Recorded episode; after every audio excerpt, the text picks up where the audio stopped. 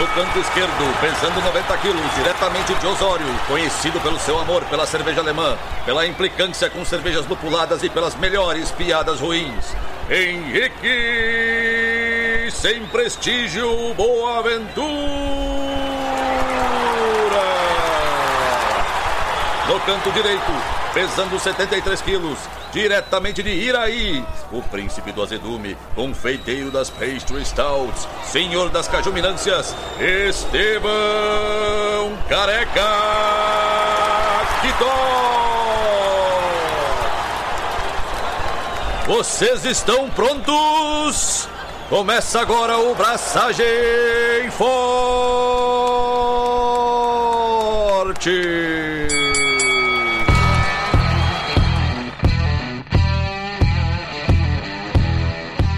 E aí, galera? Estevão da Suricato aqui. Alô, Lloyd Henrique Boaventura e o correto é Larger. Lager. Lager. Lager. Lager é complexo. Lager é complexo. Lager é uma coisa. Vamos lá, vamos à pronúncia correta. Lager em alemão ou Lager em inglês. Tipo, é isso. Pronto. Lager. Não existe Lager, não existe Lager. Lager é parente da Belgian. melhor nome, cara. O melhor nome de uma categoria foi as Belgian Ales. Ano que vem vai ser GUI, Belgian. Ano que vem é uma incógnita. Veja bem, não se comprometa com nada. Dramático, hein? Mas antes de você ficar se comprometendo com coisa que você vai se arrepender depois, Estevão, porque não faz cinco minutos que você estava praguejando sobre isso, o que, que você tem feito da sua vida? Da sua vida de promessinhas? Cansaço que chama, né? Cara. Eventualmente pode ser. Os últimos dias foram frenéticos. Acho que frenético não descreve tão bem assim, porque foi pior. Mas foram dias. A gente acabou de abrir um bar novo. Abrimos no domingo passado. Inaugura no dia 2 de novembro no Barra Shopping Sul aqui em Porto Alegre. Bar novo da Cubo, 16 torneiras, uma travezona massa. Bem, tô bem feliz. Mas, cara, é no shopping, velho. E 100% das coisas no shopping é tipo das 10 da noite às 10 da manhã. Tu não pode fazer nada em outro horário. A não ser trabalhar na tua empresa, no caso, e vender coisas. É, não, mas tipo, tu quer botar um luminoso na parede. Tu quer qualquer alteração na loja, tu quer levar os barris para o balcão refrigerado. Tu quer passar ácido peracético nas linhas. Tu, nada disso pode ser com shopping aberto, tá ligado? Como é que o shopping sabe que tu tá passando peracético nas linhas? Tu tem que informar, tem um sistema, tem um portal, tu tem que informar lá todos os serviços que tu vai fazer na loja. Ó. É mesmo? Que inferno tal dia vai entrar o profissional tal, nome tal, CPF tal, carro tal, com as qualificações tal, curso de NR12, curso de NR13, curso de NR10, curso disso, curso daquilo, habilitação disso aí. Esse profissional vai executar o serviço X. E esse aqui outro vai executar o serviço Y. Por isso tem tanta cerveja ruim nos shoppings. Mano, desesperador. E eu passei três noites. Três? Três noites. Quatro. Quatro? Não, foi quatro, não foi? Mano, perdi as contas. Só sei que um dia eu cheguei às quatro da manhã em casa, falei pra Paty, bah, não, amanhã eu vou de novo, mas eu chego mais cedo. Aí eu cheguei às cinco. aí no outro dia, não, eu vou de novo, mas aí eu chego, dessa vez eu chego mais cedo. Aí eu cheguei às seis. Mano, no último dia eu saí do shopping de óculos escuros, velho. Ô, oh, beleza, hein? Vivendo o sonho. E tipo, eu não tava dormindo de dia, eu tava trampando, cara, praticamente normal durante o dia. Praticamente, porque, né, enfim. Famoso meia fase. É, não tem como. Concentração e foco não existe. Mas tá aberta a bodega, pessoinhas da Zona Sul de Porto Alegre, gastem dinheiro, precisamos pagar as contas. Justíssimo, é um pedido justo, é um pedido honesto, um pedido verdadeiro. E, porra, meu, tem as cevas da Suri lá, as melhores cevas, e tem as cevas da Cubo, principalmente, né? Lagers, muitas Lagers. Tem Lagers. E tu, meu? Mas falando em Lagers, Estevão, levei a sério a tua crítica sobre qual estilo fazer com Nova Lager, e daí eu tô com malte suficiente para fazer ou uma German Pils ou uma German Light Beer. Tô no meio do caminho entre as duas. Vamos ver o que, que eu vou fazer. Por quê? Por quê, Estevão? Porque a minha cerveja boa, a redenção das minhas cervejas já tá no barril, com dry hopping bonitinho, lindona. Então, tipo. Dry hopping? Já tô me sentindo mais ousado para fazer cerveja de novo. Então, tirei a zica, tirei a uruca, tomei um banho de sal grosso, ou de, sei lá, de. Eu não vou dizer de cloro, porque, né? porque a piada é muito merda. Mas enfim, tô voltando. Agora eu vou fazer cerveja de novo sem me preocupar com o rolê de, sei lá, de, tipo, tá tudo podre, tá tudo amaldiçoado, amaldiçoado, minha cerveja nunca vai sair. Então tô mais feliz agora pra fazer cerveja. Tenho perguntas. Vai. Tu não tinha feito uma demi bitter? É essa aí? E aí tu fez dry? Sim, de Target. Uma fez dry, mano. 2,5 gramas de lúpulo por litro. Ousado. Pra quem é, tá muito bom, mano. Pra quê? Ó, aquele arominha de laranja, sabe? Aquela aroma clássico pra proposta da minha cerveja faz todo sentido. Target. Preciso fazer uma salva com Target de novo. Tá difícil de achar. Tá difícil. Foi difícil. Safra, sei lá, 2001. Tá difícil de achar. É que tu não tem esse contato Kentucky, né, meu? Os contatinhos? Não, não tenho, meu. Eu sou miserável. É isso. Tá, eu tenho outra pergunta. German Pils ou German Light Beer pra testar a nova Lager? Isso. Posso dar uma sugestão? Lá vem. Não sei o quanto tu vai pilhar, mas seria legal tu pegar a minha receita de German Pils, tal qual, e fazer trocando a levedura. E aí a gente tem dois produtos, duas cevas similares com leveduras diferentes pra comparar. Que lúpulo que vai? Vai Mittel. Eu acho que não tenho Mittel. Mas eu tenho. Quando é que tu vai abraçar? Amanhã. Fuck. É, meu, não tenho tempo, mano. É isso. Mas eu poderia fazer uma, uma Keush. Bah, aí tu veio, hein? Aí tu veio. Poderia fazer uma Keush. O aniversário é teu e quem ganha o presente sou eu. O Alessandro Fusari. Esse é o novo Henrique. É um universo invertido. Mas, Estevão, a gente tá aqui fazendo essas piadas e fazendo essas carjuminações cervejísticas estamos na maravilhosa presença das nossas queridas apoiadoras e apoiadores do Braçagem Forte, que tem alguns ou vários benefícios, né, de nos apoiar. Tem sorteios de equipamentos, livros e merchans exclusivos, tem a participação do melhor grupo WhatsApp cervejeiro do país, tem um teve, né, um baita desconto na Copa Braçagem Forte, então pôde participar quase de graça. O preço de um pint quase, assim, quase, é, dependendo do lugar, até mais barato que um pint. Tem acesso ao Julgando Forte, nossa iniciativa de treinamento e aperfeiçoamento de avaliação de cervejas, além de acesso a kits de cerveja da Cubo, né? Foram uns kits exclusivos com precinhos apetitosos, preços crisps. Então, se tu quer ter acesso a tudo isso, além de acompanhar a gravação ao vivo, sem cortes, faça como Alan George, Carlos Alberto Poitevin, Felipe Augusto Pintzer, Felipe Lécio, Fred Brainer Silva, Gabriel Henrique Franciscon, Gabriel Mendes Souza Martins, Luiz Henrique de Camargo, Ricardo Peixoto Gonçalves, Rubens Fernando, Thales de Souza Faria, Thiago Fernando Dias, Wellington de Oliveira Ferreira, além de um secto de outras pessoas mais, e nos apoie pelo Apoia-se. O link é apoia.se barra abraçagem traço forte e o link tá lá no post. Mas antes de avançarmos, Estevão, um recadinho paroquial aqui, que foi adiada a confraria, que era para ser amanhã, né? Famosa quarta-feira, dia 29. A confraria, o terceiro encontro da confraria do Clube de Assinaturas da Prússia Beer, Expedição do Lupo, foi adiada para próxima quarta-feira, que é o famoso dia, 6. dia 6, um dia depois do meu aniversário. 6 de dezembro de 23. Meu aniversário é dia 5, gosto de presentes. Só queria dizer isso. Enfim. Então, todos os meses tem uma IPA com foco num lúpulo diferente, fresquinha, sem pasteurização, a mesma base de maltes, lúpulos diferentes, e as inscrições reabriram. Então, chama os jovens lá no Instagram que tem lista de espera para entrar dentro do clube. Eu vou mandar no grupo uma enquete depois que a gente gravar os dois episódios de hoje. Pra galera me ajudar a escolher um presente pra ti.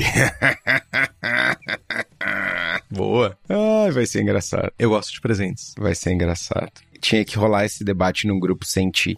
Mas, enfim, é o que a casa oferece. Mano, já sei. Já sei, já sei, já sei.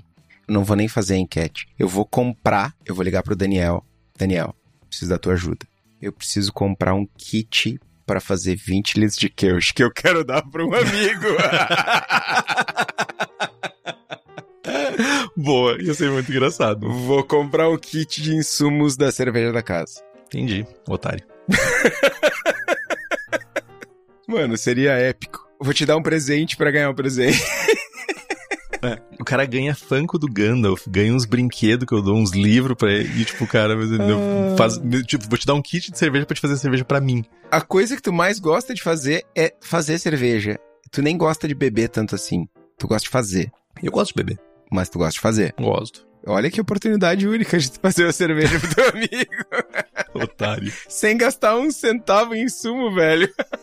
Otário, otário, otário. Tu faz 20 litros e toma 10, mano. Olha, olha aí, braça, toma 10 litros e ainda faz uma célula pro teu braço. Isso se chama mau caratismo de marca maior, mano. Ô, mano, quanto mais eu falo, mais genial eu acho a ideia, velho. tu nem falou o estilo que a gente vai falar hoje. Cara, assim, tem que fazer esse programa? Mano, hoje, daqui é só pra baixo, mano. Daqui pra frente é só pra trás? Daqui pra frente é só pra trás. É marcha ré e com freio de mão puxado. Ok. Vamos lá então, jovens.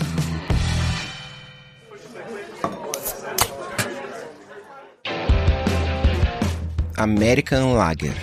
É uma cerveja cercada de mitos e polêmicas e muito ranço, muito ranço, por parte da galera das artesanais. Acho que quem chegou até aqui acompanhando o podcast sabe do ranço eterno com as American Lagers. Ainda tem ranço, pode mudar isso. Né? A gente sabe que tu muda. Nunca diga nunca, né, velho? Exato. Quando eu tiver uma cervejaria fazendo 250 ml de pilção da massa por mês, eu. Aí eu mudo de ideia. 250 mil é um bom número, né? Mais de 150 já tá bom. Bom, ao contrário do que muitos acreditam, esse estilo ele surgiu por conta dos cervejeiros alemães. Culpa deles. Os jovenzinhos vieram da Alemanha com uma experiência em produção de cervejas com adjuntos, saíram da Alemanha e foram para os Estados Unidos, lá nos idos de 1840, e chegaram nos Estados Unidos e, meu, deram-lhe. Deram-lhe no milho e no arroz e vamos fazer ceva com adjunto porque é o que a gente já fazia em casa. Num cenário pós-proibição, que é 1920 e 1933, nos Estados Unidos, que foram 13 anos onde a produção e o consumo de cerveja eram proibidos. E bebidas alcoólicas em geral que não fossem para cultos e afins. Exato, obrigado, Henrique. Nesse período pós-proibição, as cervejas com adjuntos elas ganharam, virou moda. Mano. A real é essa. Quando tu olha para os dados e para o perfil de consumo, tem um período ali antes da Segunda Guerra inclusive as cervejas com adjuntos eram mais caras, comercializadas com um preço mais alto do que as puro malte, sendo que já na época os adjuntos eram mais baratos. Né? No começo lá, final do século XIX, os adjuntos eram mais caros. Enfim, dificuldade de conseguir, etc, etc, problemas de demanda. Mas logo depois isso passou e, e já normalizou no sentido de que os preços são similares ao que são hoje, né? O adjunto mais barato que malte. E mesmo assim, as cervejas com adjunto eram vendidas a preços mais altos do que cervejas por malte, porque era uma característica sensorial buscada. Né? A cerveja tem que ser cristalina, ela tem que ser seca, tem que ser leve, era meio que de uma forma similar uma febre igual a das Pilsners que tomou a Europa no, na segunda metade do século XIX. Então tem todo o ranço do marketing e tal, que surgiu e que tomou força no pós-guerra. A galera do marketing entrou na jogada e chega, a gente chega nos dias de hoje tomando água suja, chamando de Pilce. Né? Essa culpa sim é da galera do marketing, mas até aí nem tanto não é uma cerveja que nasceu no departamento de marketing. Ela é meio que uma evolução das pré-prohibition lagers acompanhando uma tendência de mercado. E aí, no pós-guerra, assim, aí vira essa bagunça e e também tem toda a relação dos Estados Unidos ali do Corn Belt, né? O cinturão do milho, tem toda uma parte de produção que fazia sentido usar o excesso de milho e forçar isso a usar em cerveja também. Não necessariamente isso tenha sido a causa principal de uso, né? Como tu mesmo falou, o uso do milho tinha algumas funções para aquela cerveja, principalmente quando a gente fala de qualidade de malte e tudo isso. Mas mais para frente, quando for cada vez mais se popularizando o estilo, Aí fazia todo sentido por causa da quantidade de milho que era produzido no país e, tipo, excedente e ser usado para fazer cerveja faz todo sentido quando tu tem um excedente, né? É. É um produto de consumo rápido que tu consegue usar. Tem correlação e causalidade aí nessa jogada, né? Isso. Principalmente no período durante a Segunda Guerra, não tem milho. Simplesmente não tem milho. Porque o milho e amido era usado para um milhão de coisas e. Restrição de mercado. Exatamente. E malte, a, a quantidade de malte basicamente se manteve nesse período, disponível para as indústrias. Só que no período pós-guerra eles saíram de 30 milhões de barrels, 30 milhões de barris de produção para 90 milhões. Acho que é isso. Triplicou. Triplicou. E o volume de malte fornecido basicamente se manteve. E aí entra junto, né? E aí tem um, uma, não é uma anedota, enfim, mas tinham alguns cervejeiros algumas pessoas que estavam indo nas cervejarias no interior dos Estados Unidos e fazendo propaganda do milho. Tipo, ah, quem sabe, olha só, vocês estão acostumados a usar arroz, na Alemanha usava arroz, todo mundo usa arroz, é, o arroz é o tradicional, mas quem sabe vocês usem milho aqui, ó. Tem várias coisas boas e as cervejarias, não, olha só, não espalha para ninguém, mas a gente usa milho há mais de 10 anos aqui. Tinha todo esse uso, justamente isso que tu falou, de ter o ingrediente disponível localmente. Mas avançando para o que o BJCP fala, o estilo é o 1B American Lager. Na impressão geral, a gente tem uma lager muito clara, altamente carbonatada, de corpo baixo e bem atenuado. O sabor é neutro e o amargor é baixo. Ela tradicionalmente é servida bem gelada, é muito refrescante e feita para matar a sede. No aroma, a gente vai ter um aroma de malte que é de baixo a ausente, e pode ser percebido como algo que remete a cereais, como milho ou até um adocicado. O aroma de lúpulo vai ter caráter picante ou floral quando presente, mas esse aroma de lúpulo é inteiramente opcional. Apesar de ser desejável um caráter limpo de fermentação, um leve perfil de levedura acaba não sendo uma falha. E aqui eu brinco, né? Porque é, é tipo. Significa dizer que geral não consegue fazer cerveja limpa o suficiente e aí tem levedura e é tipo caráter torrado em Black IPA. Não deveria ter, mas como ninguém consegue fazer sem, beleza, agora faz parte do estilo, né? Brincadeira, gente. É caráter limpo de fermentação e leve perfil de levedura. Né? Não é aquela coisa de tu pedir uma Pilsen no bar e receber uma Naturtrube da vida que parece um caldo brabo, né? Não. Não. Naturtrube. É a Pilsen natural da senhorinha que me pedia serva no festival. Meu Deus. Na aparência, cor de palha a amarelo médio. O colarinho é branco, não muito persistente, límpida, brilhante, cristalina. No sabor, relativamente neutra com o final seco, sabor de cereais ou milho de baixo a moderadamente baixo que pode ser percebido como dulçor devido ao baixo amargor da cerveja. Sabor de lúpulo de baixo ausente, podendo ter perfil floral, picante ou herbal, embora seja raramente forte o suficiente para ser detectado. Amargor de lúpulo de baixo a médio baixo. O equilíbrio pode variar de ligeiramente maltado a ligeiramente amargo, mas comumente ela é equilibrada. A alta carbonatação pode realçar a sensação de frescor e o final seco, e tem um caráter limpo de fermentação lager. Sensação na boca, corpo de baixo a médio baixo, carbonatação muito alta e gera uma sensação de picância carbônica né, na língua, uma picância assim, uma. Como sabe quando você tá comendo um doce e toma um copo de refrigerante em cima? Aquela sensação assim. Prickling. Cara, uma coisa que a gente fala às vezes por ato falho, enfim, quando a gente tá descrevendo perfil de lúpulo, e às vezes a gente traduz o spicy como picante, né? Mas eu acho que uma tradução mais precisa é condimentado ao invés de picante. Porque picante faz referência à sensação tátil, né? E não ao condimentado em si.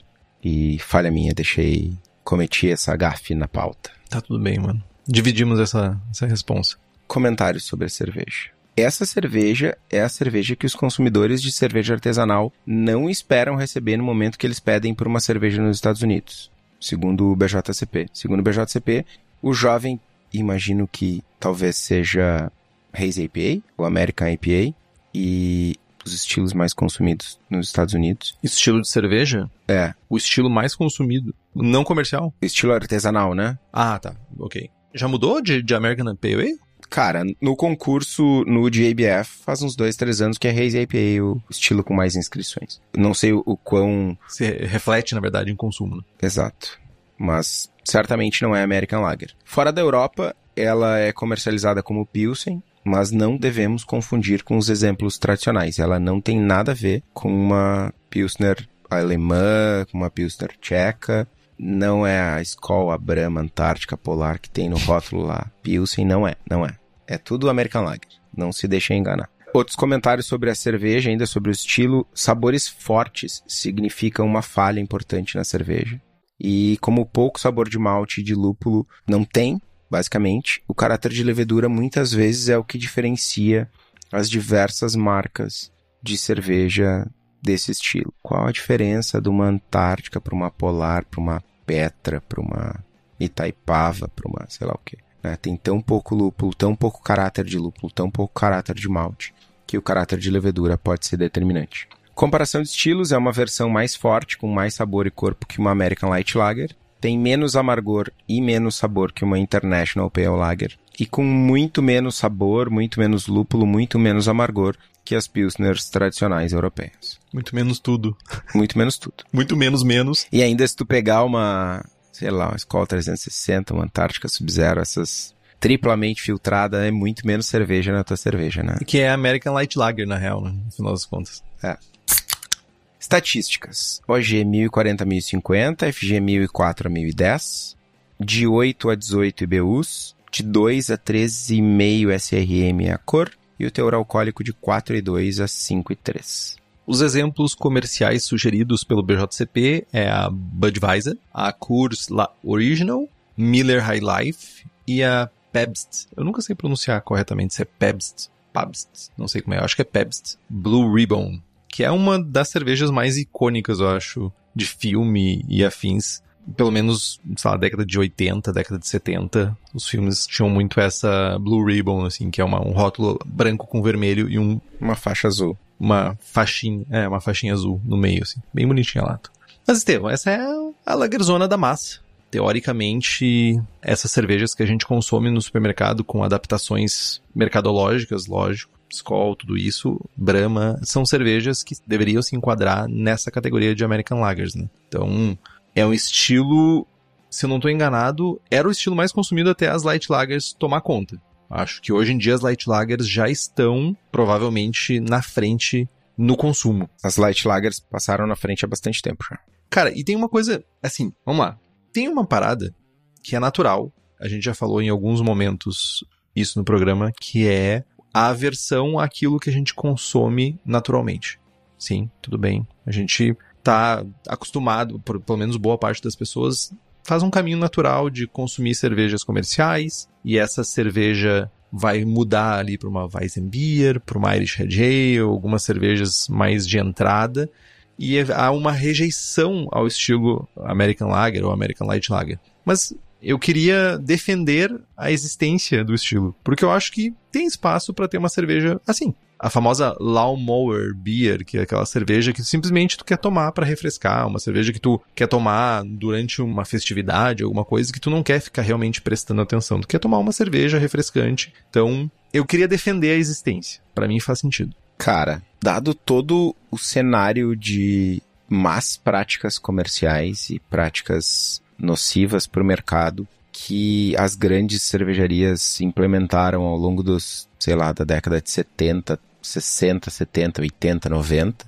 e o impacto negativo que isso teve no mercado. E, e a ceva que representa toda essa indústria é a American Lager. E assim, o único motivo, o argumento que tu traz para defender essa ceva é tipo, ah, eu quero tomar uma cerveja sem pensar nela. Beleza, mano. Toma uma German Light Beer, tá ligado? Toma uma Cream Ale. Sim. Toma uma Kelsch. Mas também tem o estilo American Lager. Tu também pode tomar esse estilo. Tu também pode, mano, mas é, o que representa isso, velho, é tipo, tem N opções que são, no mínimo, tão boas quanto no sentido não vou pensar sobre a cerveja que eu tô, estou consumindo, vou tomar pouco álcool, vou tomar um produto leve e refrescante, sem toda essa política, sabe? É, não é só vou tomar sem pensar. Consumo é política. E não, só não. Não tem porquê, tá ligado? Tu não pode defender um cenário de diversidade e cerveja artesanal e consumir esse produto. E aí tu pode perguntar, tá, então tu não vai consumir, sei lá, Bourbon County. Não vou, que é da Ambev. É você, Chico Milani. Cadê o Chico Milani que não tá aqui pra me ajudar, velho?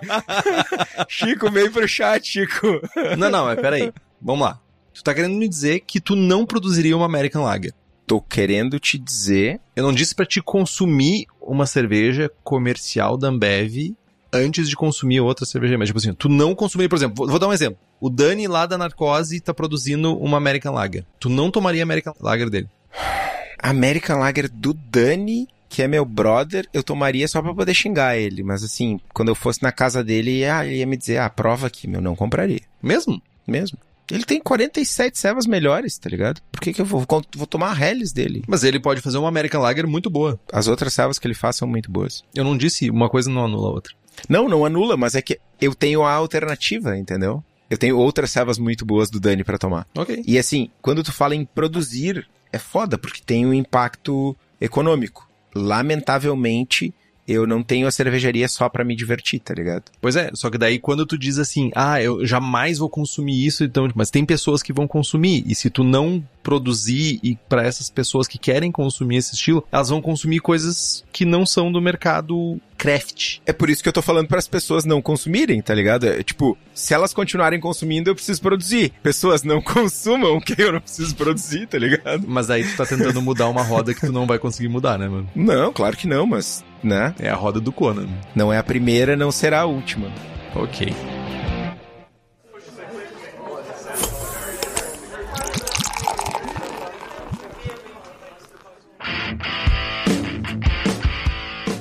Mas se, Estevam, você estiver com ânsia de produzir uma American Lager, a gente pode dizer para ti como produzir. Olhando para os maltes, Estevam, você vai precisar provavelmente de cevada, mas você pode usar tanto cevada de seis fileiras, aí tu pode usar junto com essa cevada de seis fileiras, tu pode usar até 40% de adjuntos. Aí tu pode, dentro dos mundos dos adjuntos, tu pode usar raimaltose, milho, arroz, sabe, açúcar de mesa, tipo, padrãozinho. E tu também pode usar malte de duas fileiras, mas normalmente a gente usa esse malte junto com uma porcentagem menor de adjuntos, principalmente se tu for usar adjuntos como milho arroz, porque o malte de duas fileiras, de cevada de duas fileiras, ele tem uma capacidade enzimática menor do que a do de seis fileiras. Isso impacta na tua capacidade de converter, né, de transformar amido em açúcar e pode impactar na tua eficiência do teu mosto. E não é incomum o uso de enzimas para te conseguir fazer uma carga grande de adjuntos e não pesar demais a responsabilidade em cima do malte. Então tu pode usar enzimas para fazer com que a conversão ocorra da maneira que tu quiser, principalmente quando a gente está olhando para o mercado tipo gigante de empresas gigantescas, tipo Ambev da vida, que precisam padronizar e precisam gerar produtos sempre iguais e com uma eficiência altíssima e tudo isso. Mas você não tem esse desafio porque você deve estar buscando os seus insumos, os seus equipamentos, tudo na cerveja da casa. E lá não tem desafio, porque lá é só facilidade. Lá tá tudo na mão, lá é tudo disponível da maneira mais fácil. Seja lá na Rua Paracatu ou seja na cervejadacasa.com. Você deve entrar, comprar seus insumos, seus equipamentos, o que você precisar, porque lá tem. Me surpreendeu que tu não usou da piada mais piadística desse programa, que é como se usa as enzimas. Ah, tá. É que tu. Eu já falei, né, gente, que o Estevam está desaprendendo a fazer podcast. Ele diz assim, mas Henrique, como que você usa as, as, enzimas? É, mas a pessoa não sabe. Não, tá tudo bem, gente. Ele tá em treinamento. É um estagiário do mundo do podcast. Eu tenho que ouvir, né? Meu, tu que deixou quicando essa bola, mano. Vamos lá. Pra mostura. Infusão simples é o caminho. Alguma coisa entre 64 e 66 funciona e funciona bem. 64 e 66 graus para a temperatura de mostura, né? A gente pode ainda, para garantir uma conversão completa e posteriormente ter uma cerveja bem atenuada e de Horkurs e mosturar, sei lá, 64 graus por 40 minutos e depois a 72 graus por 20 minutos antes de fazer um mash out. E caso vocês estejam utilizando milho em flocos ou arroz, talvez seja necessário aumentar o tempo de mostura para ter uma conversão completa. Né? É importante fazer um teste de iodo. E aí, ah não, Estevão, eu estou usando 60% de grits de milho e meu, meu malte era um malte de duas fileiras, cachorreira e não sei o que. Ok, talvez seja necessário tu fazer um cereal mash com milho, ou se tu vai usar arroz, malte de arroz, tem que fazer um cereal mash pro arroz, enfim. Dependendo do adjunto que tu vai usar, isso pode gerar uma demanda de mostura diferente. Tradicionalmente, cara, vai, usa teus 20, 30% de arroz, usa arroz cozido. O Henrique é o, o pai de fazer o panelão de arroz e botar na. botar na tina de mostura. Faz um panelão de arroz, joga pra dentro, tá tudo certo. Usa flocos de milho, tudo certo. Assim, ó, só queria dar um relato. Eu já usei até 50% de adjunto, mini flocos, com um malte de duas fileiras, cevada de duas fileiras. Não tive problema nenhum de conversão. Queria dar esse, esse relatório. Baita. Esse depoimento, na verdade. Para lupulagem, praticamente nenhum lúpulo, adições mínimas de amargor. A gente vai mirar aí num RBR entre 0.19 e 0.43. Henrique, rapidamente aí, qual é o episódio que a gente falou de RBR? Relative Bitterness Ratio. É, eu não sei, Mas eu só consigo, quando eu leio RBR, eu só consigo pensar em Red Bull Racing e, tipo, me dá muito nervoso, meu. que é a versão 110. do episódio 110. Escutem lá o episódio 110, que é a versão melhorada do BUGU. E caso para essa cerveja a gente opte por buscar um aroma de lúpulo que, segundo a descrição de estilo, é inteiramente opcional, algo como um grama litro de lúpulo nobre em final de fervura é mais do que o suficiente. Talvez, dependendo da quantidade de óleos dos lúpulos que vocês estiverem usando, talvez seja até exagerado para o estilo. Meu, se tu jogar um pacote de mosaic fechado, já é demais o estilo. Mas é a escola Boa Ventura de dry hopping aí. Um graminha litro de final de fervura aí de, sei lá, meu, de Tetnanger. Vai dar bom. De cluster. Não, cluster não, não façam isso. Mas falando em lúpulos, eu tô aqui que eu não consigo me segurar. Quinta-feira vai rolar, quinta-feira, famoso dia 30 de novembro, vai rolar finalmente a seleção da safra 2023 dos lúpulos que a Hop está trazendo lá na Cubo. A minha seleção, no caso, né? Não é aberta ao público, lamentavelmente. Chorem no cantinho. Farei a minha seleção de lúpulos. E eu não tô me aguentando para provar tudo que a Hop está trazendo.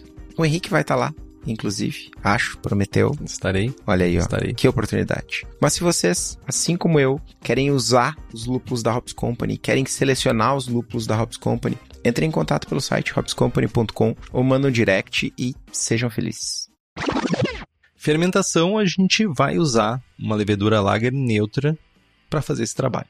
É o que a gente precisa. Uma Saflager W3470, Lallemand Diamond, importante aqui é cuidado com enxofre. Diamond costuma ser uma enxofruda, costuma deixar esse fingerprint, essa impressão na cerveja de enxofre. Várias pessoas comentaram, acho que semana passada, no grupo sobre esse caráter de enxofre da levedura. Mano, deixa eu te interromper, meu. Eu preciso. Tá, tu espera eu te autorizar antes de começar. Não, não. Pode me interromper. Já tô te interrompendo. Tu saiu de um enxofruda lindo pra fingerprint. Ah, mano, vai te deitar, velho. E tem a American Lager da Levtech que não tem erro também, né? A gente precisa fazer um pitch robusto, ainda que seja uma cerveja de massa, a gente precisa garantir uma fermentação limpa, então a gente vai fazer um pitch com no mínimo 1.5 milhões de células por ml por grau plato. Descanso de diacetil nunca é demais. Você só precisa aumentar o finalzinho da fermentação ali, a temperatura. Então, faz para ter um resultado limpo, uma cerveja limpa, vai fazer a diferença. Então, tu pode fazer isso aumentando aí na faixa dos 18 graus no quarto final da fermentação, porque isso vai incentivar a reabsorção dos subprodutos da fermentação, principalmente o diacetil, né? E não tem erro. Na tua cervejaria, tu quer fazer uma American Lager, você quer usar melhor levedura para fazer isso? Tua casa é a Levtech, que além de leveduras como American Lager, tem ale, outros tipos de lager, brete, bactérias, e tem tudo lá disponível, pronta entrega para tua cervejaria. E também tem consultoria e boas práticas de produção, tem leveduras específicas, bancos de leveduras, tudo isso além de leveduras para hidromel, cidra, whisky e cachaça. Então entra no site levtech.com.br e faz tuas compras. Olhando para a água, Estevam, a gente precisa garantir níveis mínimos ali de cálcio e magnésio para uma fermentação saudável e uma boa floculação, mas mexer na água não é um objetivo desse estilo aqui. Então, mirar num pH na casa dos 5.4, 5.5 e garantir níveis mínimos ali 40 ppm de cálcio, uns 10 ppm de magnésio e vai dar tudo certinho a carbonatação do estilo é alta, então vamos mirar em 2.7, 2.9 volumes, porque é uma cerveja que tem para ser refrescante. Essa cerveja tem alguns desafios quando a gente vai produzir ela. O primeiro deles é crispness. Quebrar o ranço. Quebrar o ranço, é, ok. É, na verdade, o primeiro deles é, é tipo, meu, desistam, façam outra coisa. Só uma coisa, espera assim um pouquinho. Agora eu sou o cuzão de te interromper. Anotem. Hoje é dia 28 de novembro. São 8 horas e 48 minutos, tá? O Estevão disse para não fazer American Lagers. Você, jovem, que tá fazendo, tá maratonando os episódios, você já ouviu o Estevão falar isso sobre outros episódios. Por favor, me mandem os episódios que ele falou isso para eu jogar na cara dele. Por favor, Estevão, continue. Não, é, o que eu falei era German Pills. Eu só encerro o meu caso. Pode continuar, Estevão.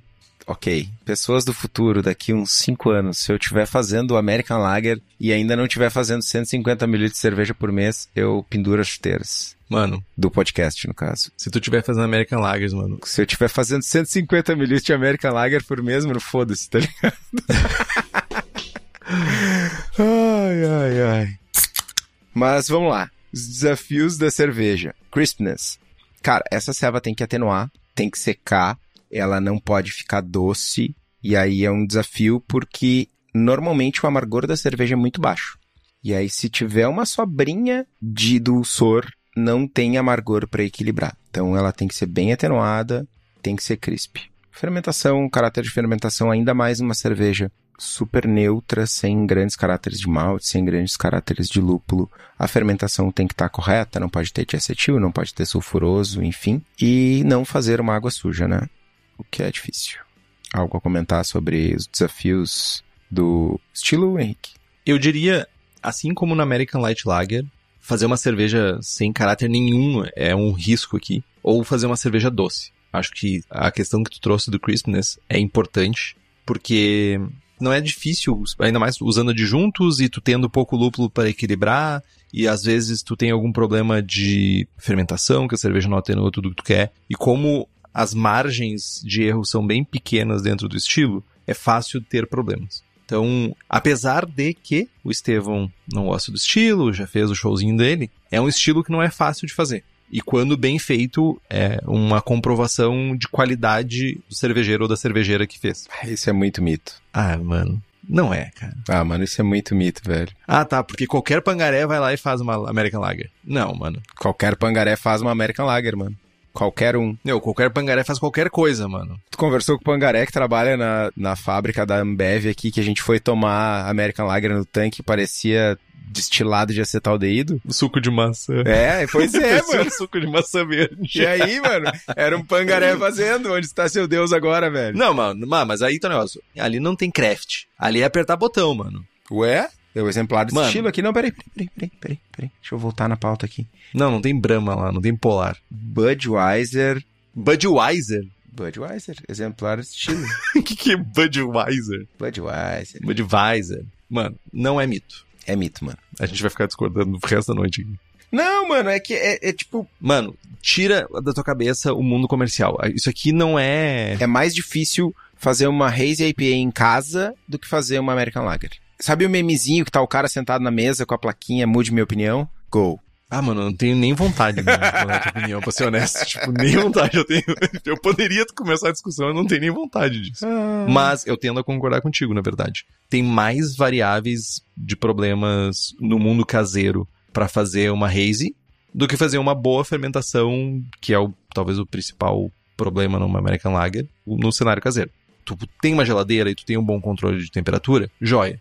75% do caminho já tá andado. Agora, numa haze, tem algumas questões, principalmente questão de custar um rim, lupulagem correta, oxidação principalmente, são vários probleminhas aí que tem no caminho. Concordo contigo, Estevam. Parabéns. Dói, mas eu concordo. Parabéns. Parabéns. Achei que tua transição de confronto pra aceitação foi elegantíssima. Parabéns. Queria ser mais assim. Não, mas eu acho que até um relógio duas vezes por dia tá certo, né, meu? No relógio quebrado, no caso. Parabéns. Qual foi a outra vez que tu tava certo no dia de hoje? Não, tu tá certo, eu disse, no sentido... Não, eu, sei, mas eu tô te zoando. Entendi.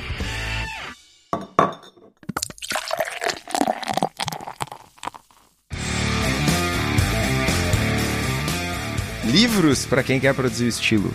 A Brief History of Lager, 500 Years of the World's Favorite Beer, por Mark Dredge. Bom livro. New Brewing Lager Beer, The Most Comprehensive Book for Home and Microbrewers, do falecido Greg Noonan. Tem mais algum livro para adicionar aqui, Henrique? Eu só ia comentar. O primeiro, ele é muito bom e ele é livro de historinha. Do tipo de livro que eu gosto, assim. O último quinto do livro é um pouco chato, mas o resto do livro é excelente. Excelente mesmo. Eu li ele, acho que umas 600 páginas, mais ou menos. Muito bom livro. Se eu não me engano, tinha um jovem, inclusive ele fez uma entrevista, participou de uma entrevista com o...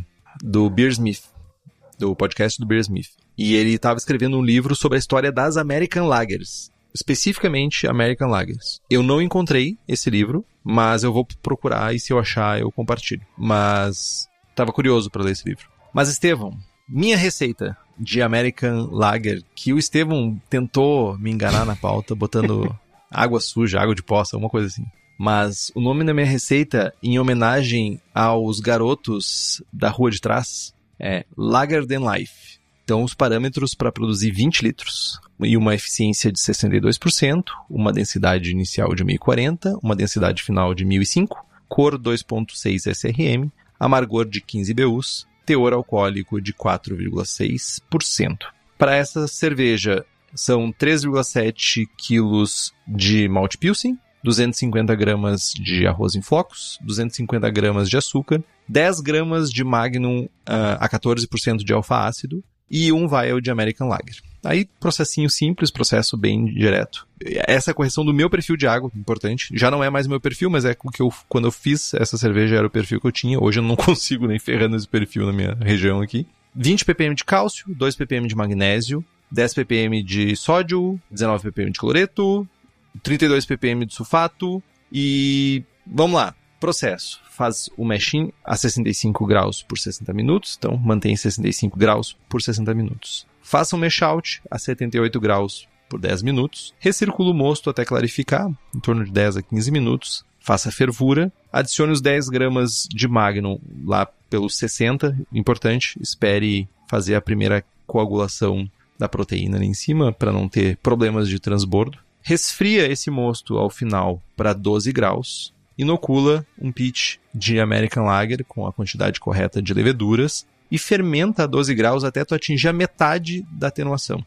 Depois, faz bastante tempo que eu venho fazendo lagers desse jeito e eu tenho ficado bem satisfeito com o resultado, tá? Que é o método tasty de fazer fermentação, lager. Depois de atingir a metade da fermentação, eu aumento a temperatura para 14 graus e deixo atenuar até 75%. Depois, aumento a temperatura para 17 graus para atenuar até 90% e termino a temperatura de 19 graus.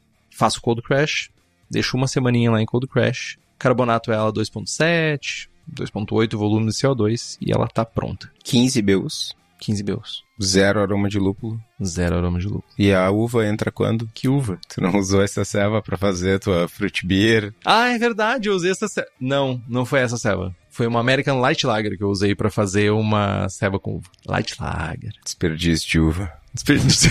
que otário, a cerveja ficou boa, meu.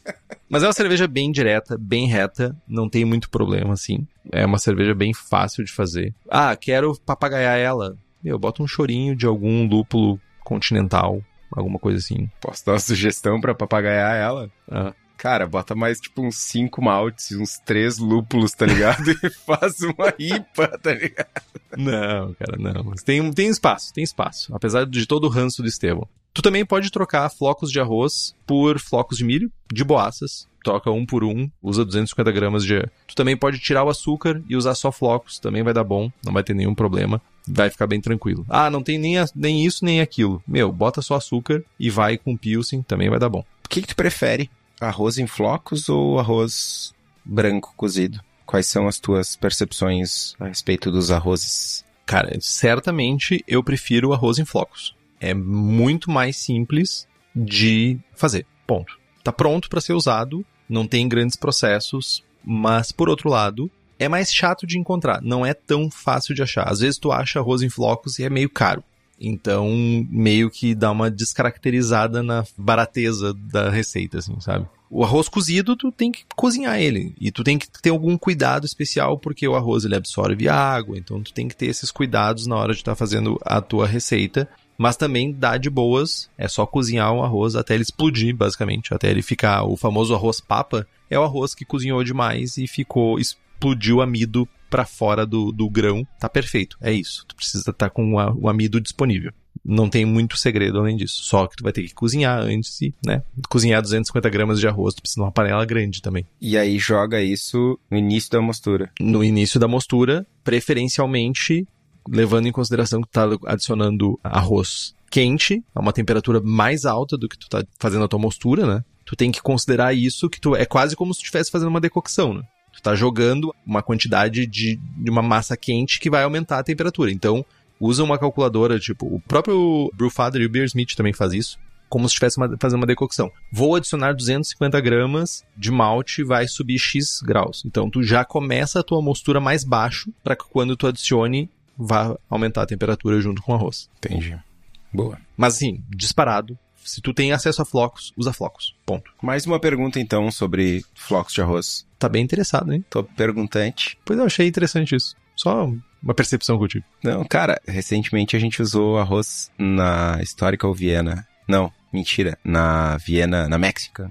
Flocos ou arroz normal? Não, cozido. Uhum. E aí, enfim, eu já tinha usado malte de arroz nas Brute IPA no passado. E numa colaborativa com as Japas, com as gurias da Japas. Mas arroz em flocos. Ah, usei arroz em flocos também. Usei arroz em flocos quando eu fiz a American Light Lager. I rest my case.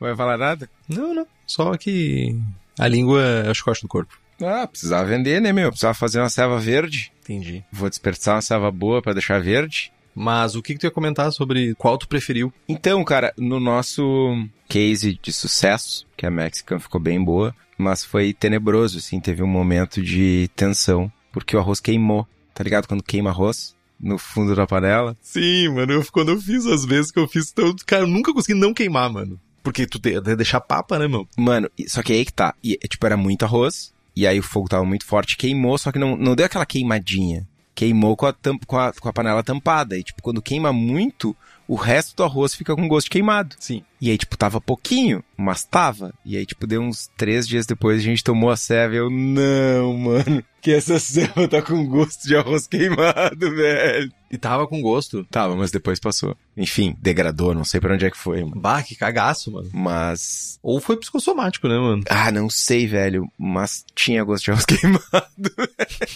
Quando eu fiz também, mas não chegou a dar gosto, mas tipo, o fundo da panela deu uma que Porque era uma. Pensa numa quantidade, tipo, 250 gramas é muito mais arroz do que tu faz normalmente na tua casa. É meio saco daqueles que tu compra no supermercado. É bastante coisa. E tu precisa de uma panela grande. Um quarto de saco. Minhas panelas são pequenas, desculpa. Um quarto de saco. Não, é que normalmente é de 500 gramas, né? Não? Não, é de quilo. É um quilo? Ah, então um quarto, beleza. É bastante ainda assim. Enfim, ainda assim é bastante. E quando eu fiz, parecia quando tu faz pipoca numa panela pequena. Meu, começou a empurrar a tampa. Eu tive que começar a tirar arroz de dentro da panela. Ah, foi muito desastre. Mas deu tudo certo na cerveja. Pelo menos isso. Tirando o fato de que era uma American Lager, né? Sim, que era uma American Lager. E uma American Light Lager também. Mais alguma coisa sobre esse estilo maravilhoso, Estevão? Maravilhoso não, né? Tolerável. Vamos colocar nesse. ok, ok, tolerável. Feito em ocasiões especiais. Tolerável e sob prescrição correta pro consumo. É um estilo ok. É isso? É isso, aceito. Consigo viver com isso. Então, Estevão, temos um programa. Nos siga no Instagram, estamos no Spotify, Apple Podcasts, Google Podcasts, Deezer, todos os agregadores. É só procurar por Braçagem Forte, a gente tá lá. Se nesse agregador tiver como fazer um review, faz. Dá estrelinhas, faça um comentário, é legal. E principalmente compartilhe com seus amigos, porque a gente vai mais longe. Tem dúvida, sugestão de pauta, crítica, quer anunciar a sua empresa seu produto? E-mail para contato arroba braçagemforte.com.br ou mande uma mensagem para nós. É isso, Estevão. É isso. Braçagem forte. Braçagem forte.